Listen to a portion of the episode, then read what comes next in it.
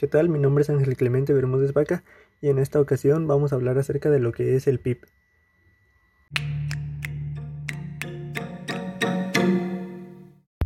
Bueno, el PIB o Producto Interno Bruto es una variable que sirve para medir el crecimiento económico de un país.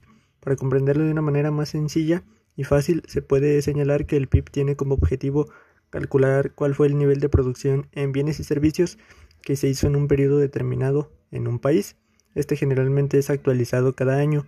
Sin embargo, aquí en México, durante este tiempo o este año, se originan reportes mensuales. Estos son emanados por el INEGI.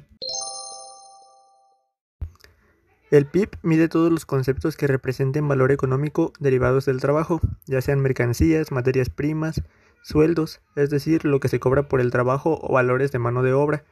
El PIB se genera entonces a partir de sumar el valor de todos estos conceptos ya antes mencionados en un intervalo de un año y el resultado corresponde entonces al Producto Interno Bruto.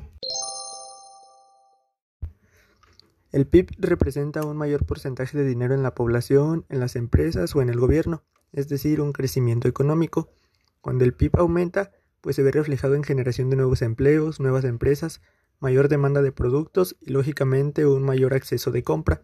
Pero por otro lado, cuando el PIB disminuye, pues se puede ver reflejado en despidos o desempleo, desaparición de empresas o crisis económicas.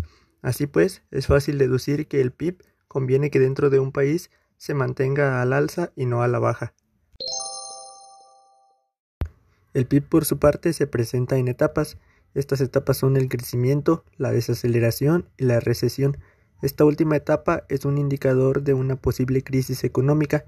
Para ello, las naciones cuentan con dos seguros que pueden desarrollar, las cuales son la productividad y la competitividad.